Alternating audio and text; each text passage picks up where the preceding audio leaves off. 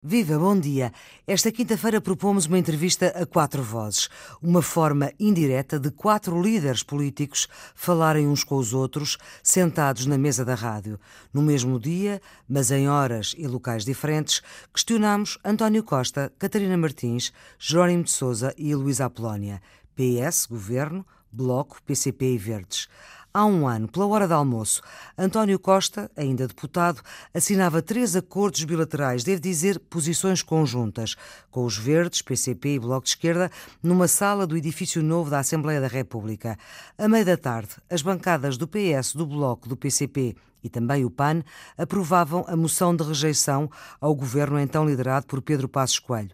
Cavaco Silva ainda era presidente. Um ano depois. Em termos de balanço. Uh positivo, mas insatisfatório. Francamente positivo? Eu acho que o balanço é positivo. Comparativamente a um ciclo passado, eu tenho que dizer que é evidentemente positivo. E Luísa Apolónia, Jerónimo de Souza, Catarina Martins e António Costa responderam às mesmas perguntas com a vantagem de não terem de responder constrangidos pelas respostas uns dos outros um ano depois da assinatura das posições conjuntas. O que é que até agora? Há várias coisas que correram francamente bem. Olha, hoje, hoje ou ontem, recebemos a lista por conselho dos beneficiários da tarifa social de energia. Há um ano, 80 mil famílias. Agora são mais de 700 mil. Correu francamente bem. Nem sequer pesa no orçamento do Estado. Era algo que, que as produtores de energia tinham de pagar e não estavam a pagar, não estavam a cumprir a lei.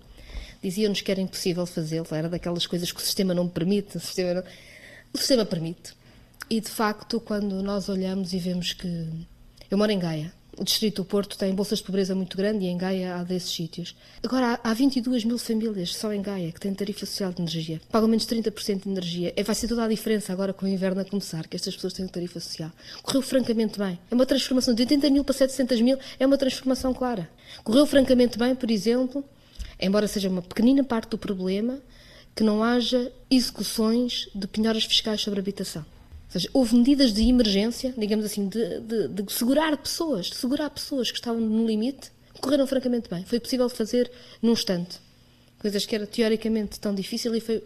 Não estou a dizer que o problema está todo resolvido, não estou a dizer que não há pessoas a viverem com imensas dificuldades ainda, que não há imensa pobreza. Mas houve algumas medidas que à partida nos diziam que eram tão complicadas, tecnicamente, etc., que se uma pessoa com, com vontade resolvemos tão depressa. Ou seja, fizemos um, um, um avanço tão grande.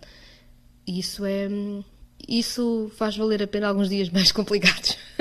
Francamente bem, primeiro, eh, essencial, termos uma solução que é estável e que hoje as pessoas veem com naturalidade pode durar até ao final da, até ao final da, da, da legislatura. Em segundo lugar, o ter-se provado que havia uma alternativa à política que vinha sendo seguida pelo PSD e pelo, e pelo CDS. Eh, em terceiro lugar, que eh, essa alternativa tem provado bem. Hoje a taxa de desemprego é menor, eh, reduziu-se em 80 mil o número de desempregados, foram criados 90 mil novos postos de trabalho. O, o, investi é o, investimento tem vindo, a, tem vindo a aumentar, as perspectivas de investimento que são evidenciadas desde logo pelas candidaturas aos fundos comunitários indiciam um forte crescimento do investimento privado ao longo, ao longo dos próximos anos. Hoje décima acima, décima abaixo, há um consenso total, quer ao nível nacional, quer das organizações internacionais, que pela primeira vez nós iremos cumprir o objetivo de ter um déficit abaixo dos 3% e que iremos sair do procedimento de déficit excessivo, eh, o que admitamos, eh, muitos tentaram e ninguém conseguiu. Em 42 anos de democracia vai ser o melhor resultado de discussão orçamental eh, de sempre. O quadro hoje de, de, trabalho no seio da União Europeia é absolutamente estendido, muito construtivo, muito positivo. Muitos receios que havia eh, hoje, estão, hoje estão ultrapassados. Francamente, bem. eu, eu, acho que, eh, vamos ver, eu, eu, acho que todos os passos que nós demos, no sentido da recuperação dos rendimentos das pessoas, do descongelamento das pensões, depois do aumento real das pensões, de uma coisa que os verdes consideram fundamental e que tem a ver com o alargamento dos apoios sociais, porque de facto se há coisa com que nós aqui na Assembleia da República nos confrontamos com uma realidade muito vivida entre os portugueses, é que a pobreza graçou por este país de uma forma hum, absurda, absolutamente absurda, envergonhada ou não, a pobreza agressou de uma forma absurda. E essas mensagens chegavam-nos aqui à Assembleia da República. E promover políticas para o combate à pobreza é, na nossa perspectiva, fundamental. E a matéria dos apoios sociais é uma questão dos verdes bateram muito o pé, porque Uh, e de resto, colocámos também na posição conjunta o facto de elas terem que ir, no mínimo, até aos limites que tinham no ano de 2011. Portanto, tudo o que se perdeu durante o mandato do PSD era preciso recuperar, porque são instrumentos fundamentais para o combate à pobreza. Nesse sentido, eu acho que temos estado a fazer um, um caminho uh, muito importante e que eu posso dizer que, que bastante positivo na minha perspectiva. Bom, o que correu bem foi o esforço que houve por parte do governo do PS em ter em conta portanto, aquilo que são preocupações, propostas e contributos do PCP. E eu aqui, no plano do correr bem, destaco, falei da posição séria com que o nosso partido sempre esteve. Há que reconhecer também, portanto, da parte do Partido Socialista, por parte do governo do PS, houve também sinceridade e franqueza. E eu acho que isso, portanto, é um elemento que eh, que valorizo, ninguém está ali para enganar ninguém, um respeito pela autonomia portanto, e independência de cada partido, um processo de grande complexidade, como, como se entende, mas este chão é positivo e eu valorizo, valorizo. Até aqui eu valorizo. Mas só faz sentido perguntar o que correu francamente bem se identificarmos o que, nesta solução do governo, baseada em três posições conjuntas assinadas cada uma à vez, se identificarmos o que correu francamente mal. Jerónimo de Souza, sem que venha grande mal ao mundo, às vezes diz que se aborrece. Não, francamente mal, portanto, eu não, não não tenho assim nenhuma nota, portanto, assim, muito destacada. Houve naturalmente contradições eh, que resultam dos posicionamentos do PS, do Bloco de Esquerda, dos Verdes, do PCP. Aqui ou acolá, portanto, uma vontade de protagonismo que se percebe, mas nem sempre portanto, positivo.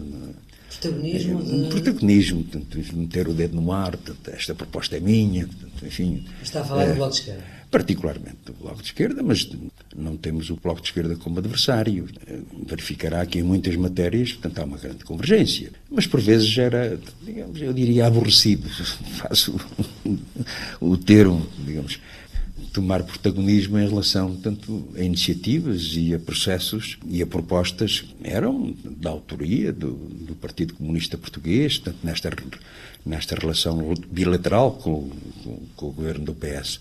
Mas uh, também, tanto, é que não seja por isso tanto que venha grande mal ao mundo, uh, continuamos a considerar que uh, não é ali que está o adversário, portanto, não é ali que está o inimigo, portanto, enfim, é a política direita, portanto, são os interesses dos poderosos, esses é que são os nossos adversários e inimigos. Se me pergunta momentos difíceis, eu diria o momento mais difícil foi certamente a surpresa que tivemos relativamente à situação em que estava o setor financeiro à data em que tomámos posse. Como sabe, tínhamos, tivemos 20 dias para resolver o BANIV e só aí se percepcionou o estado em que o governo anterior e a Troika tinham objetivamente procurado esconder do país e dos mercados a situação efetiva do nosso setor financeiro. Hoje podemos olhar com outra confiança para esta situação. Temos hoje uma vitória histórica no que diz respeito à Caixa Geral de Depósitos, que foi ter sido aprovado o plano de capitalização, que nos vai permitir manter a caixa. Que venha a acontecer com a são, administração. Sim, são peripécias uh, laterais, porque o que é essencial. Uh, peripécias laterais? Oh, oh, por amor de Deus, o que interessa, desculpa lá, o que é que interessa mais? É que a Antena 1 esteja a emitir todos, todos os dias, chega a milhões de portugueses, já saber se o Presidente do Conselho de Administração da, da RTP, RDP, cumpriu ou não cumpriu as suas obrigações com o Constitucional. São coisas distintas e vamos ao essencial. E o que é essencial na Caixa é a grande vitória que Portugal conseguiu é que durante anos foi-nos dito. O presidente da RDP sim, não foi excepcionado. Todos, o que, o que durante anos nos foi dito é que a Caixa Geral de Depósitos não podia ser capitalizada pelo Estado e das duas uma. Ou fechava ou tinha que ser aberta à iniciativa privada. Aquilo que nós conseguimos foi uma coisa fundamental. Foi manter uma Caixa Geral de Depósitos 100% pública, com todas as condições para ser capitalizada e ser um banco forte, ser o grande referencial de estabilidade do nosso sistema financeiro, ser a garantia das poupanças das famílias, ser um instrumento ao serviço da economia. Isso é o mais importante e, e decisivo. Segundo lugar, relativamente quer que a dois bancos privados importantes, eh, onde havia, num caso, um conflito acionista e onde havia uma obrigação imposta pela Comissão Europeia para ver a sua desconsolidação com, a sua, com parte da sua exposição internacional. É uma situação que está, enfim, neste momento encaminhada para, para solução e, portanto, está a ser por si própria eh, resolvida. Outro banco que privado e muito importante para a economia nacional que precisava de um esforço de capitalização grande. Enfim, nas próximas semanas terá, tudo indica, esse processo de capitalização eh, resolvido. Sobra a questão do novo, do novo banco, que, enfim, veremos como irá, como irá acabar. Portanto, hoje temos, veja, no setor, no setor financeiro, um panorama já completamente distinto do que tínhamos há, há um ano e com todos os problemas com perspectivas de virem a ter, de virem a ter, de virem a ter solução. Quando me pergunto o que é correu francamente mal, este é uma coisa que correu francamente mal, foi esta surpresa. Bom, segundo lugar, o, o, o, o drama tem sido muito positiva e muito, e muito construtiva. No que concorda, tem apoiado, no que não concorda, não tem, não tem apoiado, mas isso não tem posto em causa nem a estabilidade da ação governativa, nem a solução dos problemas financeiros, nem, eh, nem a autenticidade da posição política do PCP e do, Bloco, e do Bloco de Esquerda. Nós não estamos aqui para transformar o Bloco de Esquerda e o PCP naquela posição lamentável em que o CDS teve que ser colocado de revogar o que era, o que era irrevogável. Dizer que é um, um processo que não andou bem. Não andou bem. É evidente que nós precisamos da recapitalização da Caixa, tal como consideramos e consideramos e continuamos a considerar que é preciso, no mínimo, transparência portanto, e ética em relação a administradores que, eh, tal como eu, deputado, tal como, enfim, altos cargos da função pública, tenham o dever e a obrigação de apresentar os seus rendimentos e o seu património na, no Tribunal Constitucional. Portanto, enfim, é de lei, portanto, é daquelas coisas portanto, irrecusáveis. Se o governo excepcionou ou não excepcionou? Pois, é isso. Portanto, nós não somos capazes de afirmar minimamente que houve ali, portanto, algum acordo, entendimento. Não, não temos informação para isso.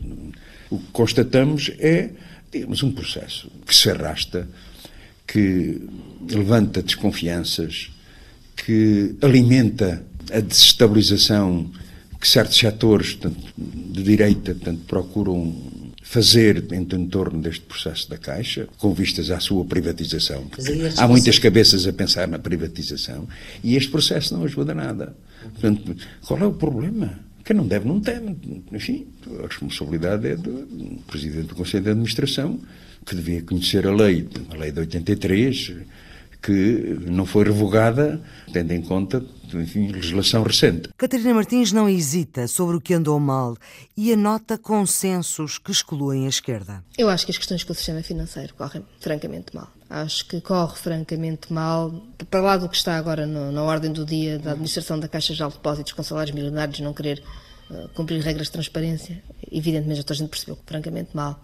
Correu francamente mal o Banif corre francamente mal, que a solução para o novo banco continua a ser vendê-lo e, portanto, nós vamos perder o dinheiro dos contribuintes todos que injetámos lá para basicamente termos mais um banco privado controlado por capital estrangeiro em Portugal. Quantos bancos privados é que nós precisamos controlados por capital estrangeiro em Portugal, com, capitalizados com dinheiro público, quando estamos a prestar dinheiro público para o investimento e para a criação de emprego? Eu julgo que e, aí, bem, o, governo sabe que o PSD, na pior das hipóteses, se abstém para que as coisas passem, mesmo que do ponto de vista da retória haja uma certa escalada entre o PSD e o Partido Socialista, no que conta estarão uh, de acordo. E basicamente isso faz com que se fique bastante com a sensação que por muito que nós consigamos mudar coisas no que diz respeito às migalhas, como aquelas de que eu falava, os milhões continuam a ser decididos entre o PS e o PSD. Ao fim do ano é essa a conclusão que chega. Não houve nenhuma alteração substancial nem na relação europeia no que diz respeito ao Tratado Orçamental, nem no que diz respeito ao sistema financeiro. E quando nós olhamos para um orçamento de Estado, sabemos onde é que estão os milhões, sabemos onde é que estão os tostões. O corresponde também ao voto que as pessoas fizeram. Isto tem a ver com a relação de forças. Porque a verdade é que PS e PSD se apresentaram às eleições com um determinado consenso europeu e financeiro que tem uma grande maioria dos votos na Assembleia da República. E, portanto, mais uma vez, eu, quando eu falo de relação de forças, não estou a falar nem de vontade, nem de... é que a política é mesmo isso, é relação de forças. Hum, o que é que correu francamente mal? Olha, eu não, não lhe consigo colocar a questão assim, mas, por exemplo, a questão do Banif que nós não, não, não aprovamos, eh, como se deve recordar, a Caixa, pois a questão da recapitalização da Caixa, aquilo que para nós, eh, a questão da, da administração, e depois são coisas que também não estão na nossa perspectiva, que não, não têm ajudado, digamos assim, a um nosso entendimento favorável, evidentemente, quer dizer, eh, aquilo que os verdes contestam e aquilo que os verdes têm a dizer que não aceitam, não aceitam. O governo há de saber disso. Mas voltando à sua questão, o outro momento muito difícil foi o das, o das sanções porque de facto o fracasso do anterior governo relativamente aos objetivos com que se tinha comprometido perante a União Europeia colocou-nos numa situação muito difícil, que teve uma primeira vitória decisiva, que foi o momento em que a Comissão Europeia decidiu que não aplicar qualquer multa a Portugal em junho, em julho passado, e que se concluirá agora com, eh, estou certo, a decisão que resultará do diálogo estruturado entre o Parlamento Europeu e a Comissão, de que não haverá qualquer tipo de suspensão de fundos relativamente, eh, relativamente a Portugal. Identificados assim os pontos negros, estão todos de acordo com o muito que ainda não está feito. Há muito por fazer e muito por cumprir. Nós temos eh, dossiês abertos na concertação social do combate à precariedade no, no mercado de trabalho, essencial para desenvolver a dignidade, essencial para que as empresas investam na formação ao longo da vida dos seus recursos humanos, para que as empresas possam efetivamente ser mais produtivas, serem mais competitivas, para que as pessoas que trabalham nas empresas sintam parte do processo de, de, de produção de riqueza, sintam parte de uma prosperidade que deve ser partilhada justamente entre, entre todos, que tenham melhores níveis de qualificação e, portanto, melhores oportunidades, maior segurança no emprego para, para, o, para o futuro. Nós temos um desafio imenso em matéria de inovação que é necessário lançar. Nós temos um desafio imenso em matéria de valorização do território e reaproveitamento de tudo o que é o interior, do que é aproveitamento da, da, economia, da economia do mar. Tem sido realizado aquilo que foi acordado. Há matérias que não foi possível realizar durante 2016 e que nós sabíamos no momento em que fizemos o acordo há um ano que não seria possível e, portanto, já, já aliás, o acordo com o Bloco de Esquerda tem uma série de coisas já faseadas, etc. E outras não estando faseadas, houve um entendimento que seria preciso dois orçamentos para as fazer. Há uma matéria que a nós nos preocupa, que não tenha sido possível começar em 2017 e, portanto, fica para 2018, tem a ver com a progressividade do IRS. Da sobretaxa. Eh, não, a sobretaxa ah, nós nunca chegámos a acordo, não faz parte do acordo, porque pois. nós nunca conseguimos chegar a acordo sobre a sobretaxa. Pois está a referir-se aos escalões do IRS. Aos escalões do IRS. Só foi, é, é aí que está, de facto, o brutal aumento de impostos de Vitor Gaspar. A sobretaxa é uma parte muito pequena do que foi esse brutal aumento de impostos. A sobretaxa, na altura, foram 750 milhões de euros, se eu não estou em erro, e os escalões de IRS mais de 2 mil milhões. Portanto, o que, o que pode fazer um verdadeiro alívio fiscal de quem vive do seu trabalho são os escalões de IRS. E isso não está conseguido, nem sequer estamos lá perto, não é? E, portanto, essa medida é do ponto de vista daquelas que têm números, não é de, de orçamentos, é aquela em que estamos mais atrás. Depois há uma série de medidas para nós são importantes. Sobre carreiras da função pública já se sabia que só em 2018, quando fizemos o acordo, este orçamento já prevê que se comece a negociação coletiva na administração pública, o que é um passo importante. Há depois uma série de medidas de combate à precariedade no Estado e na sociedade em geral que estão a ter agora alguns passos, mas estamos a devagar. Portanto, eu diria, estritamente orçamentais, o acordo é, está genericamente cumprido, excetuando, com o orçamento de 2017, excetuando os escalões de IRS, que não é uma parte de menos. No que diz respeito à, à, reconstrução dos direitos do trabalho, ainda não começámos a reconstruir direitos coletivos de trabalho verdadeiramente. Portanto, a nós preocupa-nos muito essa, essa parte de reconstrução dos direitos de trabalho. Acho que essa parte tem que acelerar rapidamente. A questão do congelamento de, das carreiras, portanto, dos salários na administração pública, é um elemento, é um obstáculo real. Portanto, está no não, acordo e ainda não está concretizado. Não está, portanto, está no acordo, portanto, pode não haver, portanto, digamos, uma, eh, uma convergência mas houve uma sinalização nessa posição conjunta que, do nosso ponto de vista, portanto, seria necessário concretizar eh, as questões do Serviço Nacional de Saúde em termos de profissionais, tendo em conta hoje as carências que, que existem, eh, onde houve uma evolução positiva, particularmente nas taxas moderadoras, mas as questões estruturantes do Serviço Nacional de Saúde portanto, ainda não têm, não têm resposta. Obviamente, esta questão das pensões e das reformas uh, dos 10 euros para todos, reformados e pensões, incluindo para aqueles que têm pensões mínimas, é outra batalha que não está ainda, ainda não tem desfecho. Tudo faremos para que isso, tanto, para que isso aconteça já neste orçamento para 2017.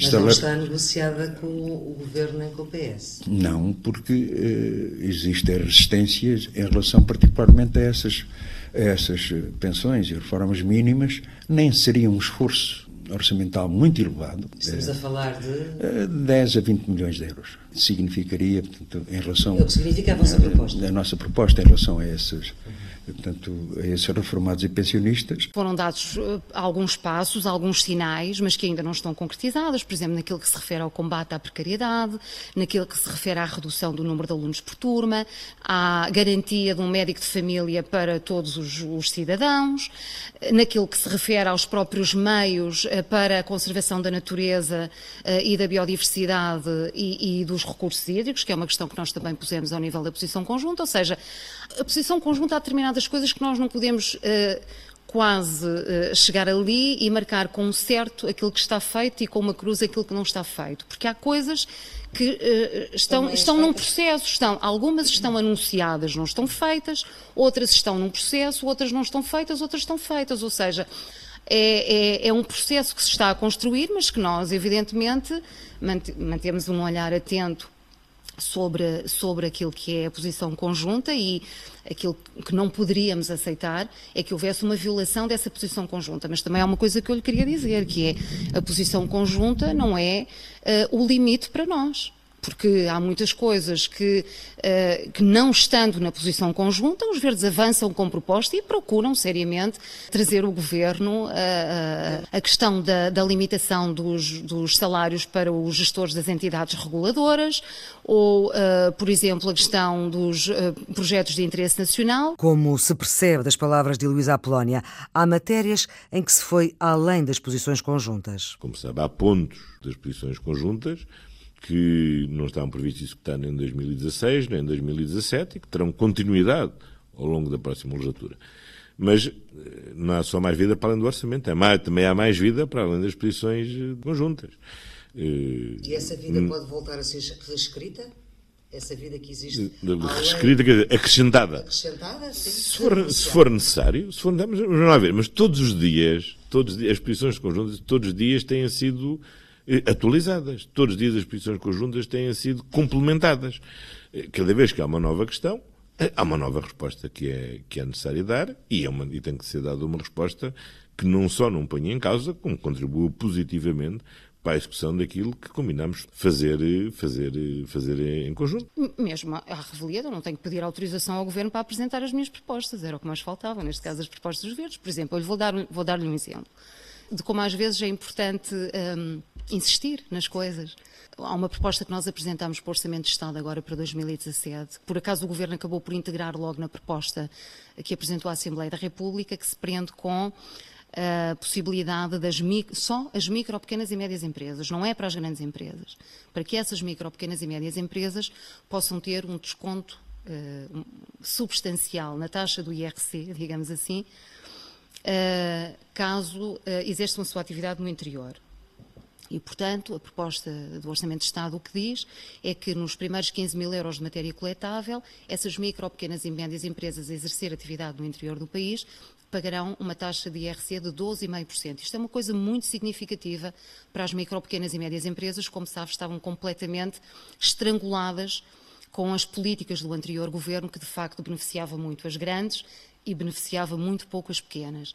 E essas empresas estavam muito estranguladas. E essa, essa proposta Não foi está. uma proposta que nós trouxemos ainda no, te, no, tempo de governos do Partido Socialista, trouxemos em, todos os, uh, uh, em todo o mandato do governo anterior e finalmente batemos tanto o pé, conseguimos que este governo a colocasse no Orçamento de Estado. E não, eu, estava eu, não estava exatamente nos termos em que nós a colocámos, mas vamos ver, estavam os benefícios às micro, pequenas e médias empresas, estavam os benefícios ao interior. E foi justamente também com esse argumento que nós acabámos por convencer o governo de que aquilo ia justamente no sentido daquilo que tínhamos acordado. Acho que há caminhos que podem ser feitos, mais do que estão na posição conjunta, e que podem ser importantes para isso. Este orçamento é um exemplo disso mesmo não estava em nenhuma posição conjunta de uma forma clara que haveria uma recuperação de pensões com aumento extraordinário descongelamento, etc. E foi possível neste orçamento do Estado, mas o descongelamento é a atualização pela inflação até às 628 euros, que é um IAS e meio.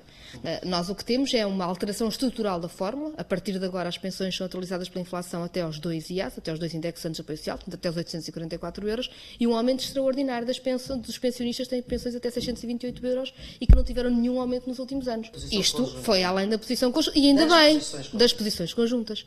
E ainda bem, ou seja, este orçamento se é um trabalho incompleto, porque, por exemplo, não vai aos escalões de IRS, também mostrou que há espaço negocial para lá das posições conjuntas na reposição de rendimentos. E isso é importante. E isso significa que não é preciso renegociar aquilo que já está acordado. Não é preciso fazer novos acordos. Eu acho que não deve ser nunca alterado o que foi acordado. Não quer dizer que não possa ser aprofundado. E a questão das pensões foi um aprofundamento destas posições conjuntas que eu acho que foi muito positivo. Pode haver mais campos para aprofundamento. Mas não para fazer um novo papel, uma nova fotografia. Nós não precisámos de uma fotografia para fazer um aprofundamento quando, anunciar, quando, quando acordámos as pensões. Não foi um trabalho fácil. Não foi nada fácil. E tem contradições, como se sabe, mas foi possível fazê-lo. Não teve um papel como a posição conjunta nem uma fotografia, mas foi importante conseguir. Eu acho que há campo para se aprofundar e para continuarmos a conversar. Não há necessidade de renunciar aos acordos. Acho que uh, para que haja um horizonte de alguma colaboração entre, entre, estes partidos, é sempre preciso aprofundar, aprofundar o que foi o acordo inicial. Acho que não há, não se deve, de maneira nenhuma, substituir os acordos iniciais ou achar que eles já estão completos, porque ainda não estão. Às vezes ouço pessoas que dizem assim, bom, está quase tudo cumprido as posições conjuntas. Bom, isso para já não é um problema. Para já, para já, eu vejo isso como um facto positivo significa que aquilo que nos comprometemos a fazer, estamos a fazer. E acho que isso reforça a credibilidade da política, a confiança das pessoas na política. Vamos fazer mais. Vamos fazer mais. Nós temos um, temos um programa de governo que vai muito para além das posições, das posições conjuntas e encontramos naturalmente fazer em conjunto com os quatro partidos que têm assegurado a maioria parlamentar que viabilizou a essência deste governo, que viabilizou o programa do governo e que viabiliza a execução do programa do, do programa do governo. Se um dia se vier a, a, sentir a necessidade de fazer um novo documento, uma nova posição conjunta, bom, então nessa altura ver se, ver, ver se, ver, ver se há, se é necessário, se não é necessário. António Costa não considera ser necessário voltar a reescrever o que já foi escrito há precisamente um ano. Renegociar, não há nenhuma razão para renegociar. Pode vir a colocar-se no futuro a utilidade de fazermos novos acordos para novos objetivos. Que poderão ser quais esses objetivos? Não, não, vou, não vou estar aqui a especular. Uhum. Pode ser simplesmente que constatemos que não é necessário fazer nenhum novo acordo para dar a execução àquilo que está no programa do governo. Mas, tal como há um ano, acho que a questão da forma não é essencial. Concretizando. Se há novas metas que, requer, que venham requerer novas posições conjuntas, na altura, na altura apreciaremos. Portanto, não está porta aberta nem porta fechada. Nós não vemos, eh, por cada ano, negociar, portanto, uma nova posição comum. Ainda falta, como disse, portanto, concretizar muitos aspectos dessa posição, mas eh, ter em conta que essa, essa posição conjunta respondeu a essa nova fase da vida política nacional, que, eh, em que os dois partidos, o Partido Socialista e o Partido Comunista Português, procuraram uma resposta imediata e urgente, portanto, àquilo que eram anseios profundos de milhões de portugueses, mas permitiu também uma grande afirmação da autonomia, da independência de cada um dos partidos eh, em relação a políticas de fundo que eu aqui referi há pouco. Eh, é que poderíamos dizer que houve uma evolução positiva eh, em termos dessas medidas concretas, urgentes, mas não houve nenhuma aproximação em relação a questões estruturantes da renegociação da dívida, de nos libertarmos da submissão do euro, da política, da União Económica e Monetária, do Tratado Orçamental. Eh, aí não houve uma aproximação. A posição conjunta foi uma base que na altura nós acertamos como contendo os mínimos exigíveis das convergências que conseguimos para promover um ciclo de mudança não se tratou de fazer um programa conjunto, portanto, eu não estou a ver uh, porque é que se há de colocar a questão de fazer uma revisão da posição conjunta. É preciso que ela seja concretizada, é preciso que, ela, uh, que aquilo que consta da posição conjunta seja uh, amplamente concretizado e definitivamente concretizado, mas seguramente muitas outras coisas não deixarão de ser debatidas e decididas por não estarem na posição conjunta. Estamos com Heloísa Apolónia, Jerónimo de Souza, Catarina Martins e António Costa, cada um por si, mas todos comprometidos, um ano depois do primeiro passo passado ao papel que permita a atual solução governativa. Balanço, pontos fortes, pontos fracos, o que falta, posições que não precisam de ser revistas. Um ano depois, ninguém parece querer alterar o modo de funcionamento. Vamos ver, eh, a melhor forma de responder à sua, à sua pergunta é com os resultados. Alguma coisa ficou prejudicada por trabalharmos assim e não trabalharmos de uma forma diferente? Não.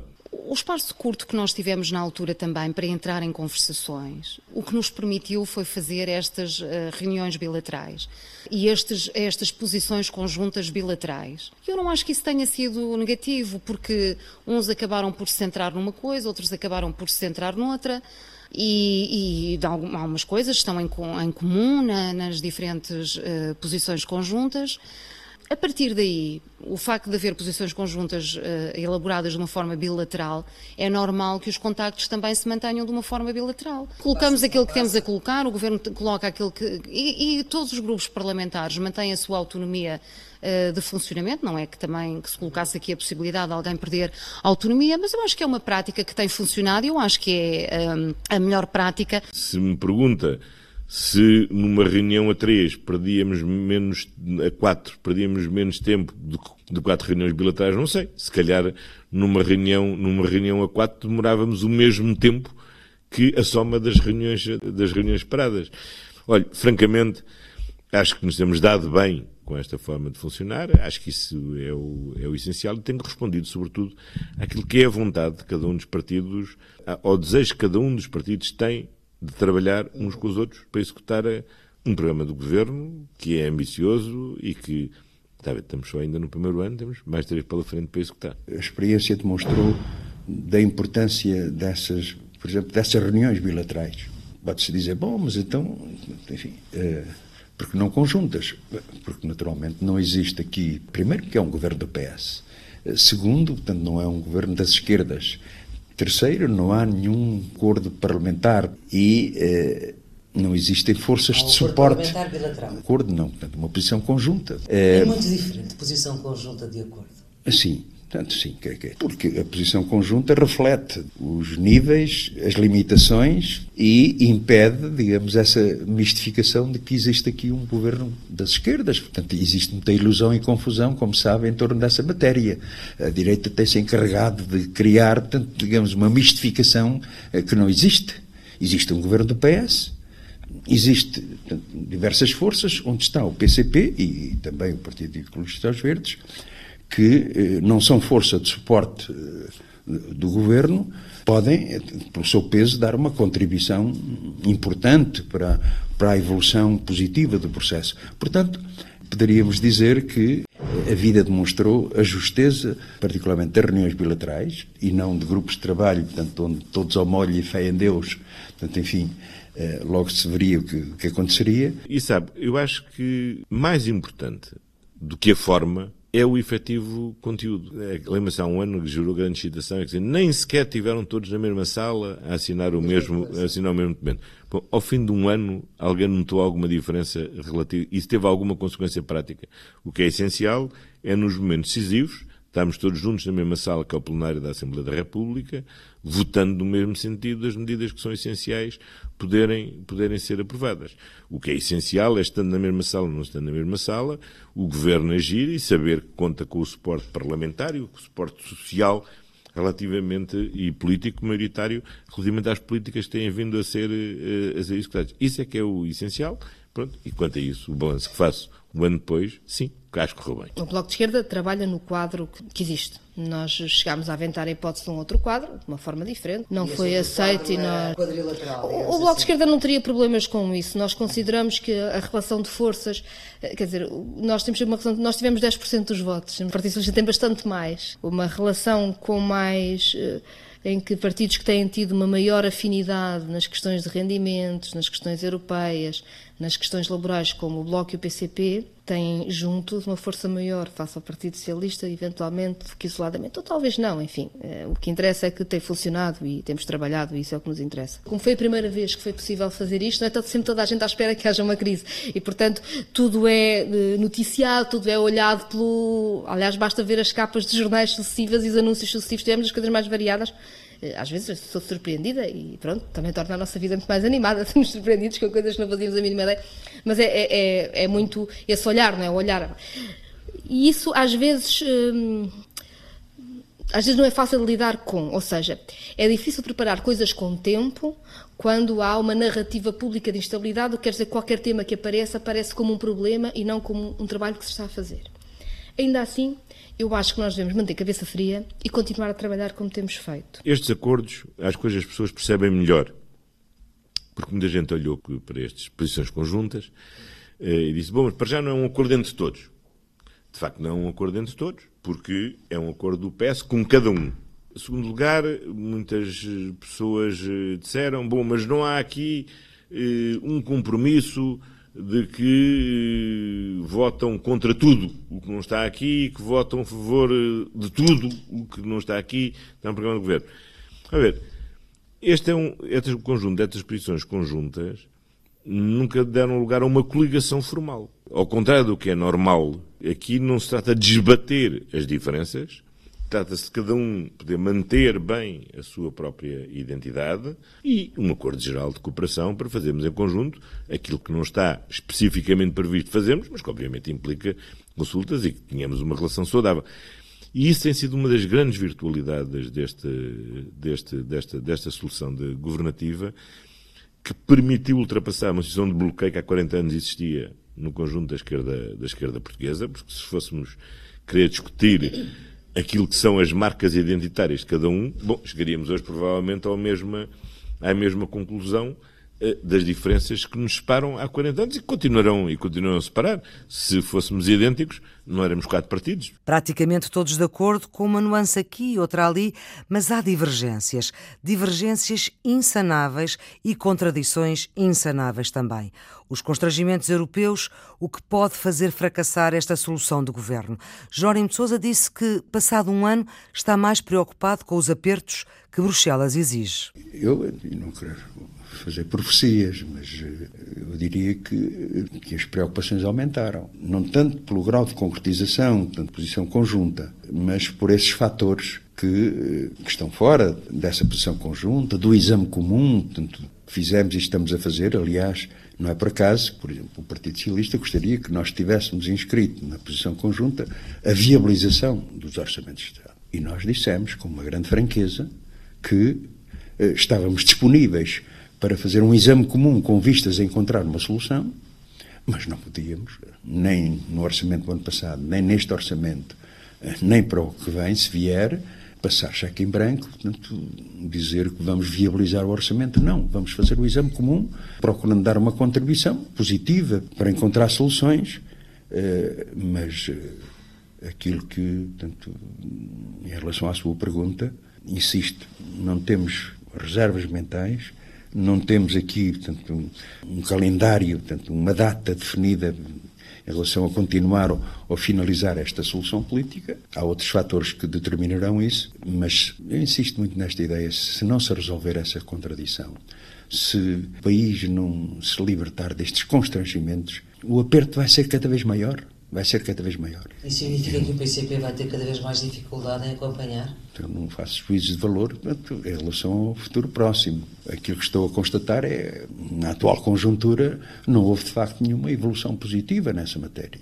Se me dizem, portanto, não querem renegociar a dívida, uh, nem tanto o serviço da dívida. A intervenção do Ministro das Finanças no Parlamento nesta, nesta discussão do orçamento? Podia interpretar o gesto durante o debate do Sr. Ministro das Finanças, portanto, acenando negativamente perante a possibilidade de, eh, de renegociação da dívida ou do serviço da dívida. Dos juros da dívida. Dos juros da dívida. Portanto, eh, dos juros, prazos e montantes, portanto, obviamente.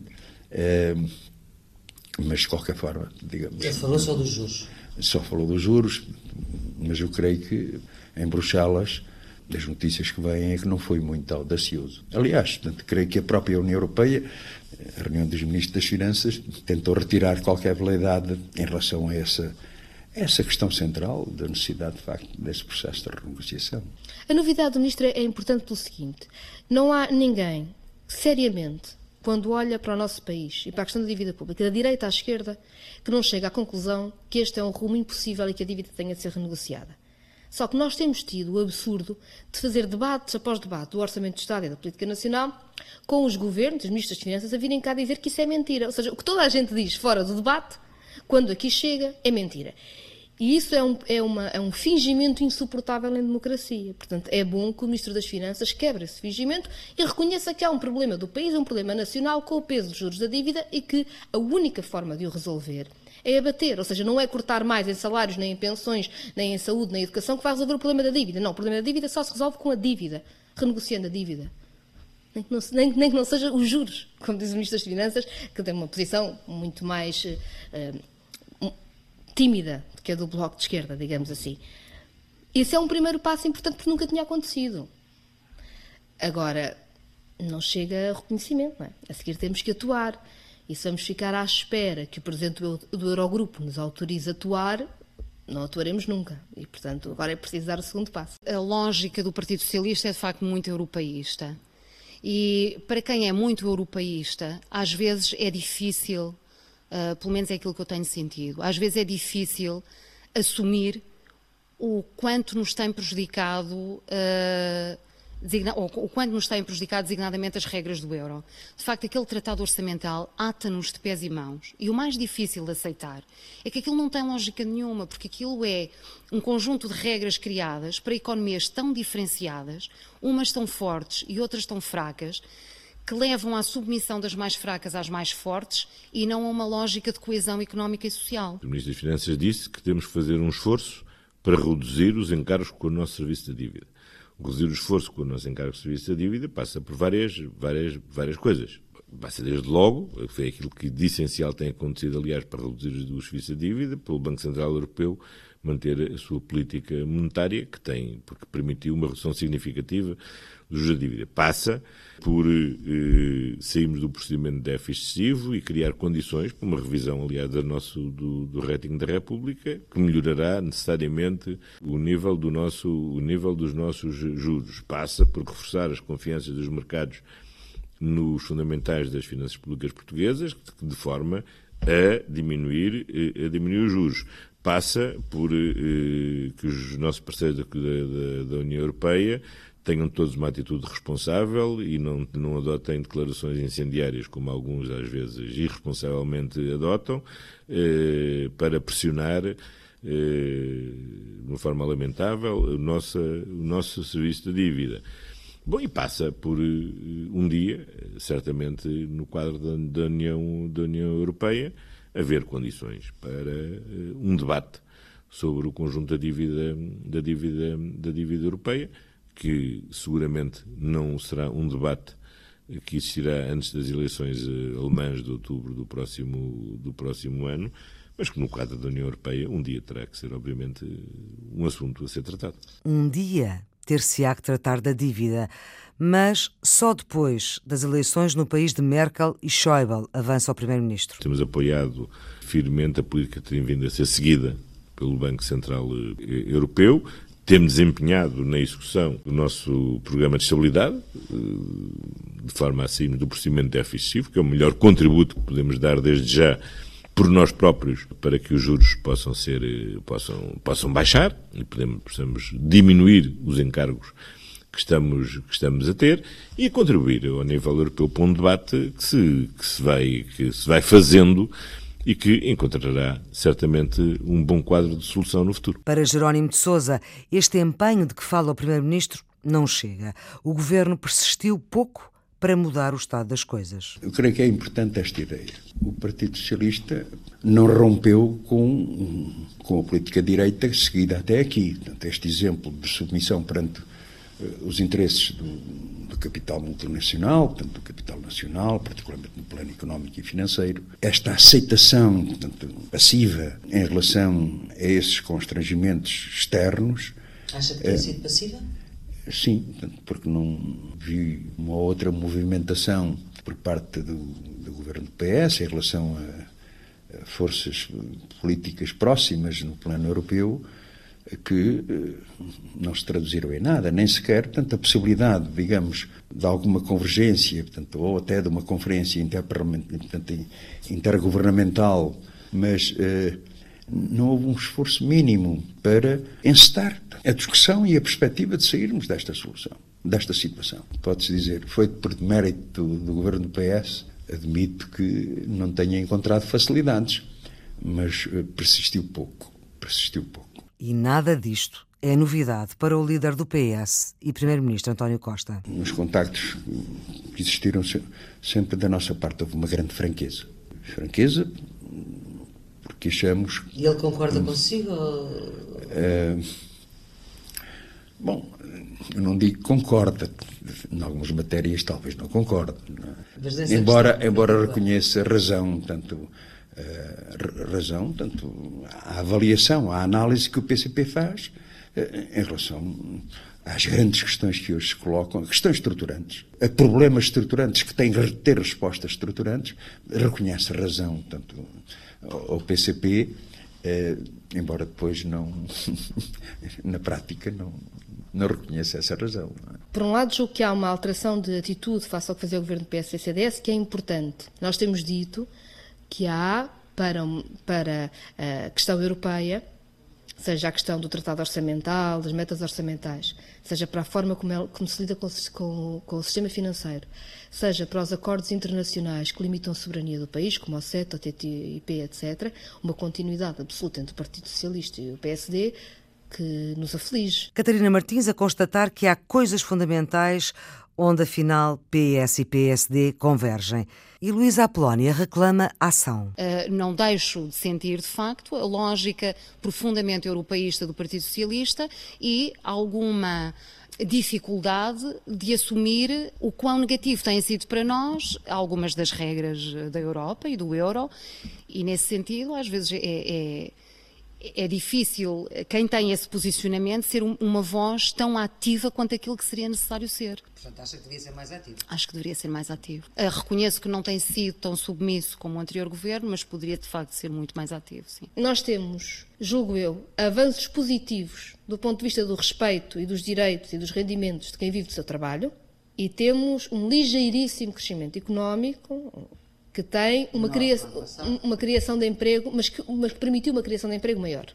E isto é, objetivamente, bom para as pessoas, não é? Ou seja, nós não acreditamos naquilo que o país está melhor, mas as pessoas é que não estão pior. Ou seja, as pessoas têm que estar melhor para o país estar melhor. E, portanto, se as pessoas estão melhor, porque há recuperação de salário, de pensões, de apoio social à pobreza e criação de emprego, bem, estamos melhor. Agora, o problema é que nós continuamos a ter uma enorme margem de excluídos pelo desemprego, por não ter resposta. E para isso nós achamos que é preciso uma, uma aposta eh, de investimento diferente daquela que o Governo está disposto a fazer, nomeadamente de que não pode ser feita dentro dos constrangimentos europeus, que ainda por cima neste momento vivemos nesta loucura de Portugal ser o único país, julgo eu, que está a cumprir uh, todos os, todas as metas impossíveis do Tratado Orçamental, não é?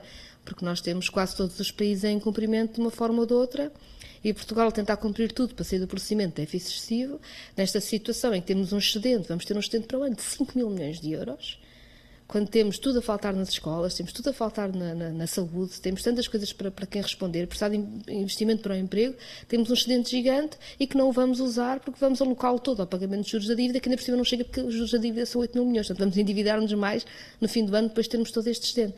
Agora, eu acho que isto é mais uma contradição da política económica do Partido Socialista do que uma limitação do acordo. Agora, a nossa preocupação, no fundo, é esta: estar num processo de exame comum em relação a estas matérias, percebendo que esses constrangimentos estreitam cada vez mais o caminho da reposição e conquista de direitos e rendimentos. Ou seja, agravou-se a contradição e esperemos que essa contradição não se transforme em insanável. É insanável. Não se pode ter solneira e chuva no naval. Tem que se, numa política, numa perspectiva de crescimento, de desenvolvimento económico que nós precisamos como pão para a boca, eh, Isso não será possível, tendo em conta esses bloqueios que, eh, que atualmente existem e a impossibilidade depois de, de ter reflexos nas políticas económicas e sociais eh, que nós propomos e que o Partido Socialista diz que pretende. Mas, ou seja, há aqui uma contradição que tem vindo a ser agravada.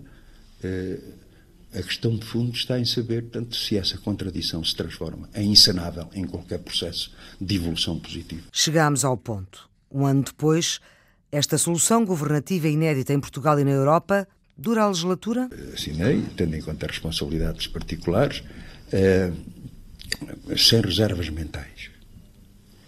Mas com a consciência de que esta solução política eh, seria tanto mais ou menos duradoura conforme respondesse mais ou menos àquilo que são anseios profundos e às necessidades eh, do nosso, do nosso país.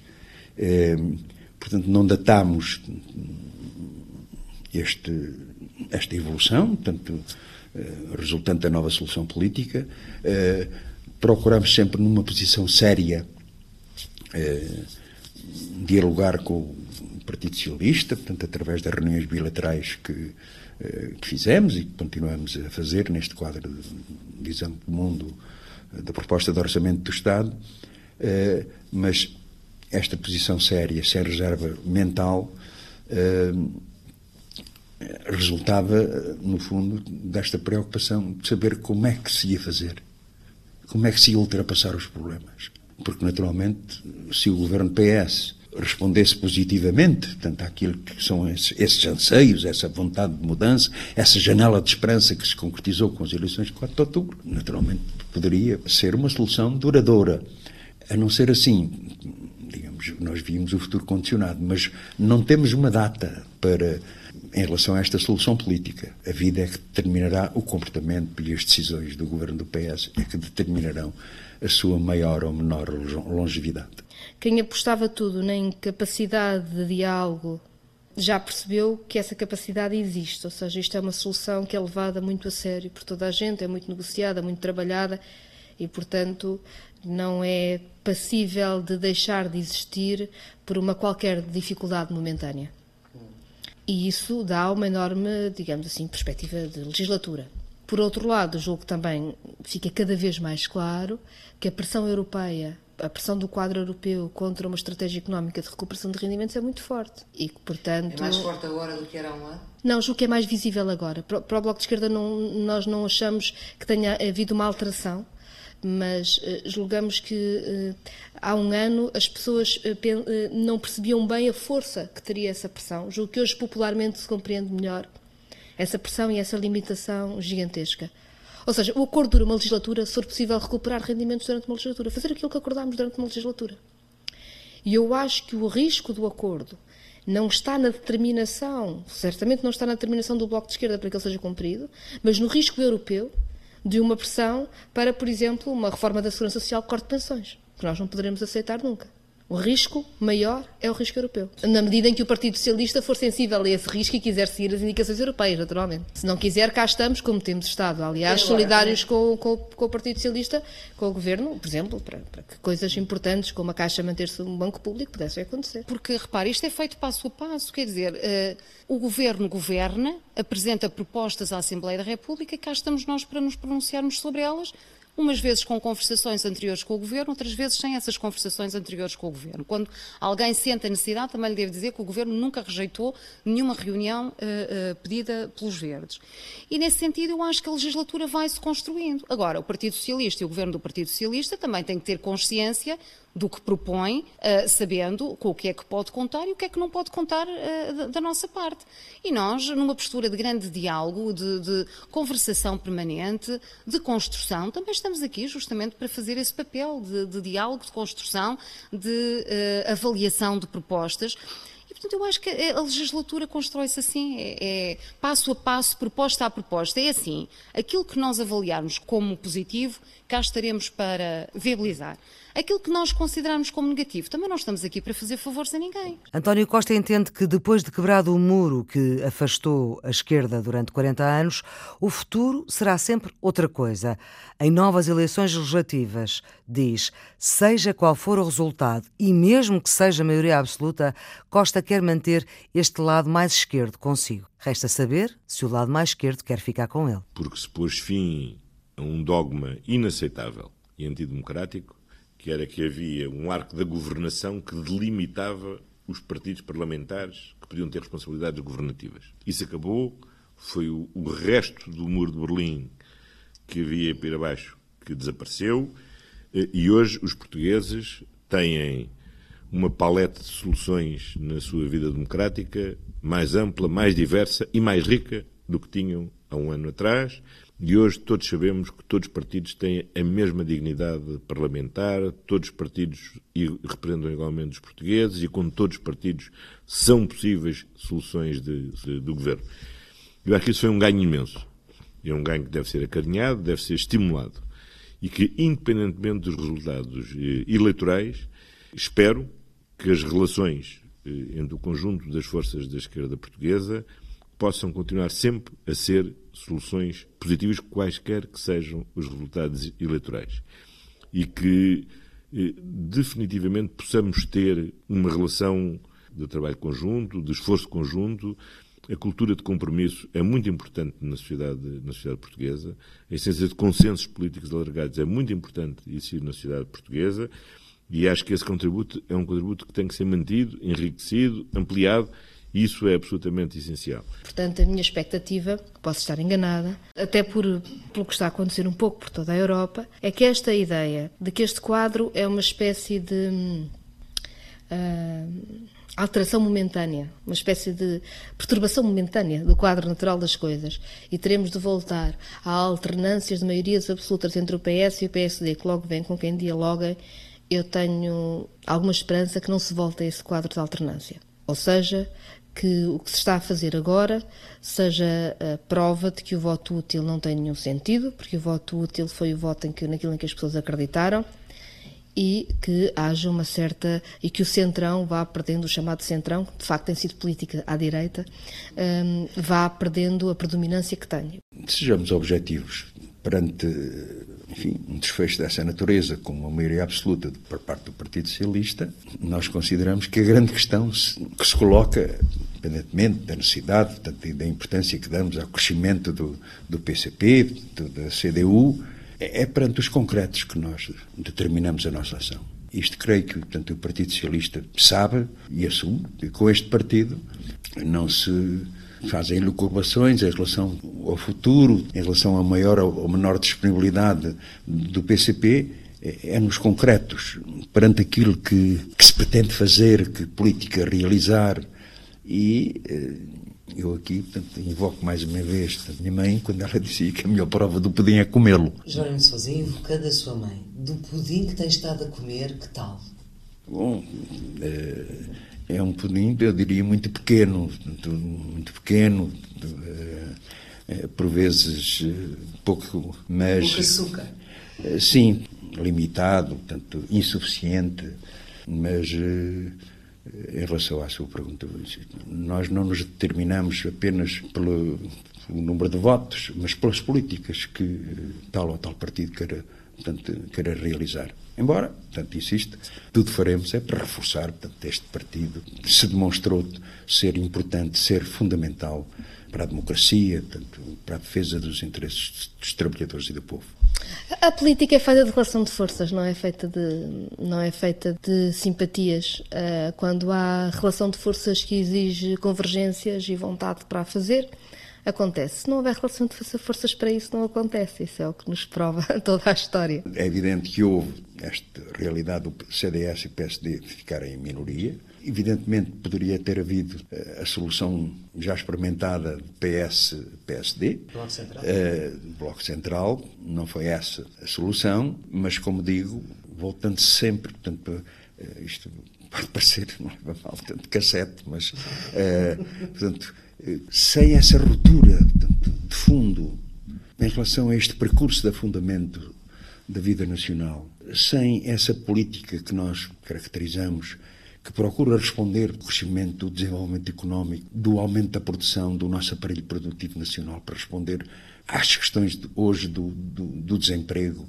afligem uh, centenas de milhares de portugueses, sem responder positivamente às potencialidades que este povo tem, que, os, que, este país tem em termos de recursos, sem nos libertarmos de, deste peso sufocante, portanto, onde o capital eh, económico e financeiro determina o rumo da vida política nacional. Portanto, obviamente, sem isso, dificilmente encontraremos a solução eh, que o país precisa. A relação que eu entendo que o PS deve manter com o Bloco de Esquerda, com o PCP e com o PEV é independente dos resultados eleitorais de cada uma destas forças políticas, diretamente a do próprio, próprio, seja da, do Maria, próprio seja PS. maioria Sim, seja com Maria, seja sem, sem Maria. Quer dizer, não vou estar aqui a especular sobre o assunto, quer dizer, mas não, não é isso que condicionará a posição que eu defenderei relativamente à essência desses acordos, à sua renovação nesta legislatura, na próxima legislatura, em qualquer outra, em qualquer outra circunstância, porque enquanto for uma solução que provar bem, é a solução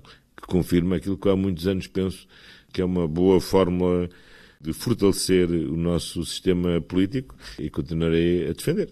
Espero nunca me vir a arrepender e nunca concluir que esteja, que esteja enganado. Lembra o Primeiro-Ministro que, derrubado o muro à esquerda, não quer ele construir outro à direita. Uh, ora ver, não quero construir agora aqui um novo muro. Não é? E há matérias onde, tem, onde deve haver consensos uh, largados, porque aqui incluem também o PSD e o, e o CDS, claro, não, não, não, não, vamos agora criar aqui uns novos párias do, do, do regime, era o que, era o que, era o que faltava. agora, acho que é saudável para a democracia que os portugueses possam sempre ter escolhas de alternativas. Porque é isso que garante que há sempre uma solução na democracia e que nunca se buscam soluções que fragilizam a democracia. Voltemos à esquerda, às esquerdas, no governo um ano depois, se for preciso? Para ir para o governo? Sim. Não. Não, uh, não o, o, o, programa do governo é o programa do Partido Socialista. Há coisas no programa do governo com os quais nós não nos identificamos.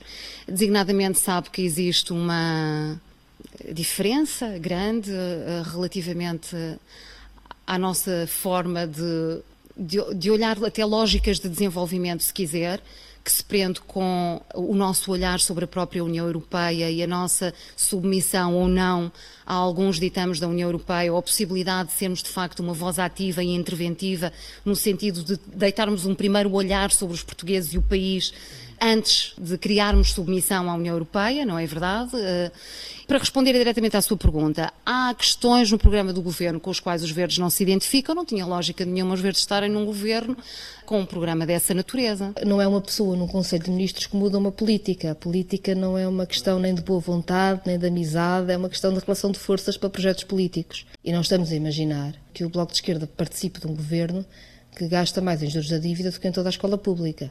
E, portanto, seria preciso uma alteração política substancial para uma coisa destas eh, ser possível. E nós não estamos a ver esse horizonte. Para o Bloco de Esquerda, nós não temos menos determinação no nosso trabalho neste momento por estarmos ou não estarmos no governo. Estamos a fazer o que sempre fizemos. Estamos a representar pessoas e projetos no Parlamento. Agora que tivemos um bocadinho mais de força e que foi possível condicionar alguma coisa, tentamos fazer isso com a força que temos e, está bem assim. Essa questão nunca foi colocada, em termos do, do governo que iria surgir, como eh, também nós não vemos uma participação do Partido Comunista Português eh, nesse governo, indicando este ou aquele elemento. Portanto, não. Neste governo, atual. Neste uma eventual governo, portanto, é, Trata-se de um governo do PS. Não seria muito curial, digamos, uh, ter ali um ou outro membro do partido a fazer, portanto, de certa forma, de, de decorativo. Não foi colocado no início deste processo, nem está colocado, mesmo no quadro de uma possível remodelação governamental. Não, o PCP estará no governo quando o povo português o entender e não quando o Partido Socialista entender. Sabe, eu sou um prático. Portanto, para mim, o que importa são as dentro do conjunto de valores, dos objetivos que temos, de acordo com o programa que temos, quais são as condições que existem efetivamente para poderem ser executados. Esse foi um cenário que, quando foi feita a pergunta a todos, todos disseram que não era, nenhum desejava que houvesse uma coligação, nenhum, nenhum desejava, o PS perguntou a todos. O, porque o PS desejava. Não, o PS admitia como possível. Não era uma questão de desejar ou não desejar. Quer dizer, quando se pôs a questão de dizer como é que asseguramos um governo alternativo? Quais são as modalidades? Vamos fazer uma coligação de governo? Vamos fazer um acordo parlamentar? E chegámos a esta fórmula. Nessa altura, o Presidente era ainda Cavaco Silva. Agora, com Marcelo Rebelo de Sousa... O Presidente da República sabe, é um homem muito inteligente, que a sua capacidade de influência é determinada pela sua popularidade. Julgo que compreende que o atual quadro político agrada mais às pessoas do que regressar aos orçamentos em que se discutia o tamanho do corte em vez de ser o tamanho da recuperação tem sido, digamos assim, um aliado para que uh, se mantenha. Veremos. Vejamos bem, o outro presidente eh, opunha-se e criava dificuldades objetivas todos os dias, não é? Este presidente não o faz. É objetivo. Não digo que seja um presidente desta área política porque não é. E seguramente, quando falamos da, do sistema financeiro, pois fará parte do consenso, porque o Bloco de Esquerda, o PCP, não, nunca farão, não é? Estão do outro lado. Uh, Agora sobre o caso da Caixa. Ele disse o que ele fez. Sim, o que também não colide com o que disse o PSD, não é? Portanto, desse ponto de vista. Nem com o que disse o PS. Sim, portanto, de facto, há um, há um, enorme consenso nacional de que as obrigações de transparência são para todos também. Ainda bem, haja mínimos do que é um Estado de Direito, não é? Acha que o Presidente da República não tem dificuldade? Não, não tem dificuldade. As pessoas hoje respiram de uma. Governo, ou deve ser uma ajuda externa do Sr. Presidente da República. Não, claro que serve também ao trabalho do Sr. Do senhor da, da República, que tem contribuído positivamente, quer para a estabilidade, quer para a descompressão geral que existe na sociedade. Agora, as pessoas, sobretudo, começaram, primeiro, passou-se a fase em que as pessoas deixaram de viver no sobressalto.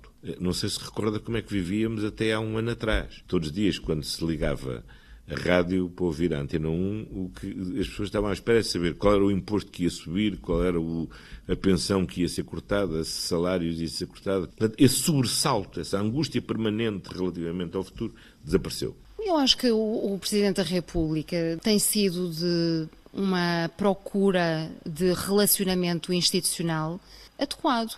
Até à data, podendo concordar mais com umas coisas ou com algumas formas ou menos com outras, não, não é relevante agora isso. Eu acho que se tivesse que fazer uma apreciação geral, eu diria que o Presidente da República tem tido uma relação institucional adequada. Tem facilitado esta solução? Tem dificultado? Não acho que esteja a facilitar, nem acho que esteja a dificultar. Há de facto uma diferença. Eu lembro-me do, do anterior Presidente da República, tudo fez, tudo fez para uh, promover portanto, o seu partido portanto, a continuar à frente do governo. Aquele famoso governo de 10 dias é obra, portanto, digamos, dessa teimosia do então Presidente da República. Eh, eu creio que o Presidente da República não abdicou de, dos seus princípios, da sua ideologia, da sua origem, portanto, naturalmente, mas em relação portanto, à solução política, eu acho que não tem tido ali uma posição de, de adversário, de força de crispação pelo menos não, não, não tem complicado. Mas de qualquer forma, como tudo na vida, nunca é como se começa, é como acaba. Vamos ver. Notas finais. Insistimos na ideia que é incontornável essa afirmação de uma política diferente para resolver os problemas do país, eh, onde, naturalmente, tem que haver uma alteração da relação de forças.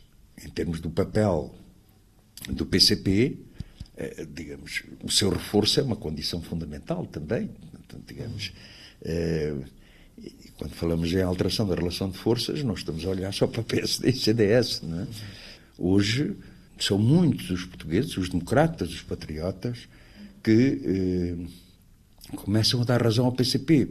Nós, quando falávamos aqui um, em relação às questões do euro, portanto, em relação às questões da dívida, Uh, em relação ao tratado orçamental, parece que dizíamos quase uma blasfémia, portanto, nem nos queriam ouvir. E hoje não só nos querem ouvir, como aproximam-se. Os escalões de IRS são uma boa, um, bom, um bom exemplo.